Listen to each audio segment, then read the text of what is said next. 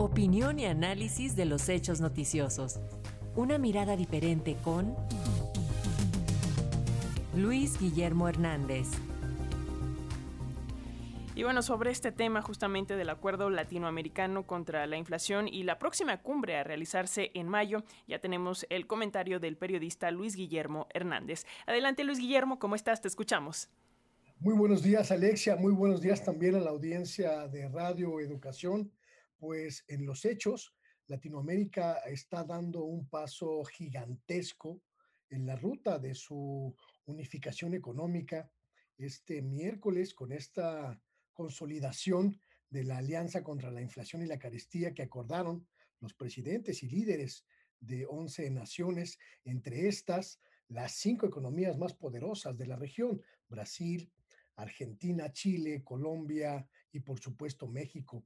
Esta iniciativa que nace de la propuesta del presidente López Obrador, como acabamos como acabamos de escuchar, pues fue recogida por el resto de naciones aliadas y tiene como objetivo principalmente aterrizar concretar los acuerdos que durante ya muchos años han intentado acercar a las naciones latinoamericanas en una idea de que juntos los pueblos latinoamericanos son más fuertes. Esta alianza contra la inflación tiene elementos que me parecen sumamente significativos, pero sobre todo que se explican principalmente en la lógica política que prevalece en estos momentos en la región. La gran mayoría de las naciones latinoamericanas en estos momentos son gobernadas por, por eh, fuerzas progresistas y esto ha permitido la concreción de un acuerdo que permita principalmente apoyar aquellos, aquellos ámbitos donde la pobreza, la marginación y la falta de posibilidades de acceso a la tecnología, a la distribución de alimentos, a la distribución de insumos, permita pues que las naciones más necesitadas tengan una oportunidad.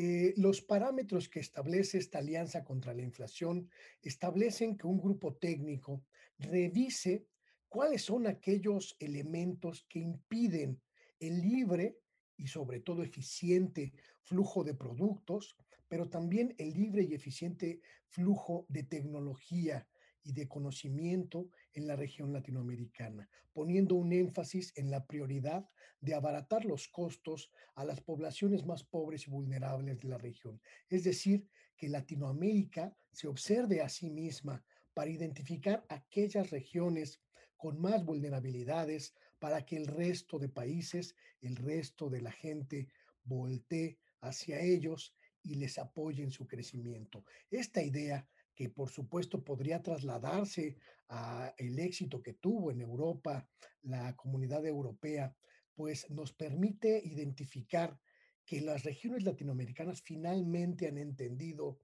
que la posibilidad del sueño bolivariano no solamente es una cuestión ideológica o una cuestión de esperanza inacible, se trata también de entender el gran potencial económico de nuestra región. Este grupo técnico que habrá de encabezar el trabajo de esta alianza tendrá como objetivo identificar las potencialidades, las capacidades de la región para saber cómo podemos entre los latinoamericanos hacer un mejor intercambio de insumos, de maquinaria y de tecnología para la productividad agrícola. Latinoamérica, que ha sido uno de los importantes graneros del mundo, finalmente entiende que a quien tiene que alimentar primero es a su propio pueblo y hacerlo eliminando aranceles, eliminando barreras, eliminando obstáculos, es quizá una de las grandes expectativas de esta alianza. Cuando en mayo próximo se eh, reúnan en la cumbre de Cancún, que ha sido convocada por el presidente mexicano, habrá también una exhibición de productos, de compradores y de transportistas de los sectores públicos y privados de toda la región que se muestren dispuestos a llevar a la práctica aquel sueño de la unidad latinoamericana. En los hechos, esta es la consolidación de un gran esfuerzo de décadas de una región que finalmente empieza a sentirse como lo que es, una de las grandes potencialidades de este planeta. Ese es mi comentario.